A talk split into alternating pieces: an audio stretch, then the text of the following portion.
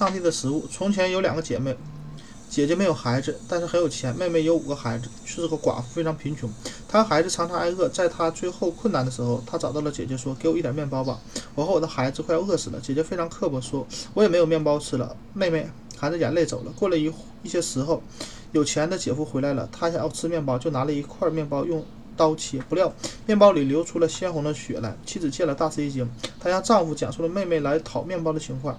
他们赶快跑到贾夫寡妇家里去，表示要帮助她。这时候，寡妇拖着最小的两个孩子在祷告，三个大孩子躺在那里已经死了。他们把食物给她，但是妹妹说：“我不要人间的食物了，上帝已经叫三个孩子吃饱了。”我的恳求，上帝也答应了。刚，刚说完这句话，两个孩子吐了最后一口气，接着他也心碎了，也倒在了地上死了。